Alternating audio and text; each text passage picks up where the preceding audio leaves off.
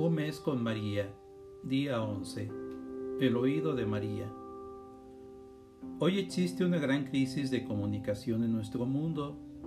Se habla mucho y se escucha poco. Tristemente vemos que en nuestra cultura se evita el silencio y es en el silencio donde podemos percibir el sonido de nuestra conciencia y el hablar de nuestras almas. María, en el silencio, acogió la visita del ángel. En el silencio supo acoger aquellas exigencias que Dios le tenía preparadas.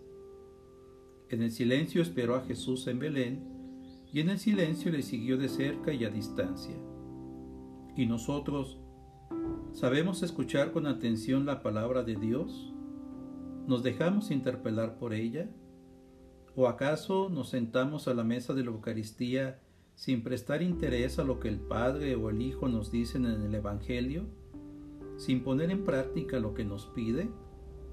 María, entre otras virtudes, cultivó la de saber escuchar. Por ello supo distinguir la paja del trigo, el mal del bien.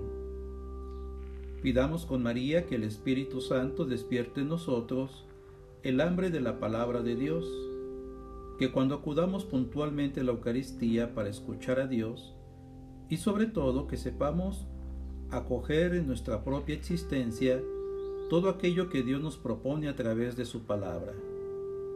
Ante María en este día, dejamos como una ofrenda el leer una página de la Biblia, como símbolo de que queremos ser asiduos oyentes de la palabra.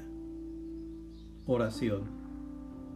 Abre mi oído, María, que sepa escuchar el lenguaje del silencio, que sepa acoger la palabra de Jesús, que sepa distinguir en el ruido del mundo la voz de Dios. Abre mi oído, María, que sea sensible a lo que Jesús me pide, que no viva de espaldas a lo que Dios me ofrece, que perciba el soplo del Espíritu Santo Abre mi oído, María, que no sea insensible a la voz de Dios, que no sea duro ante el clamor humano, que no sea sordo al eco del Evangelio. Abre mi oído, María, para que cuando me hable Dios Padre, le diga sinceramente lo que pienso, para que cuando me hable Cristo, me ponga con Él en camino, para que cuando me hable el Espíritu, me deje mover por su fuerza. Abre mi oído, María, para que cuando en el final de mis días Dios me llame pueda contestarle. Reconozco tu voz. Voy corriendo, Señor. Amén.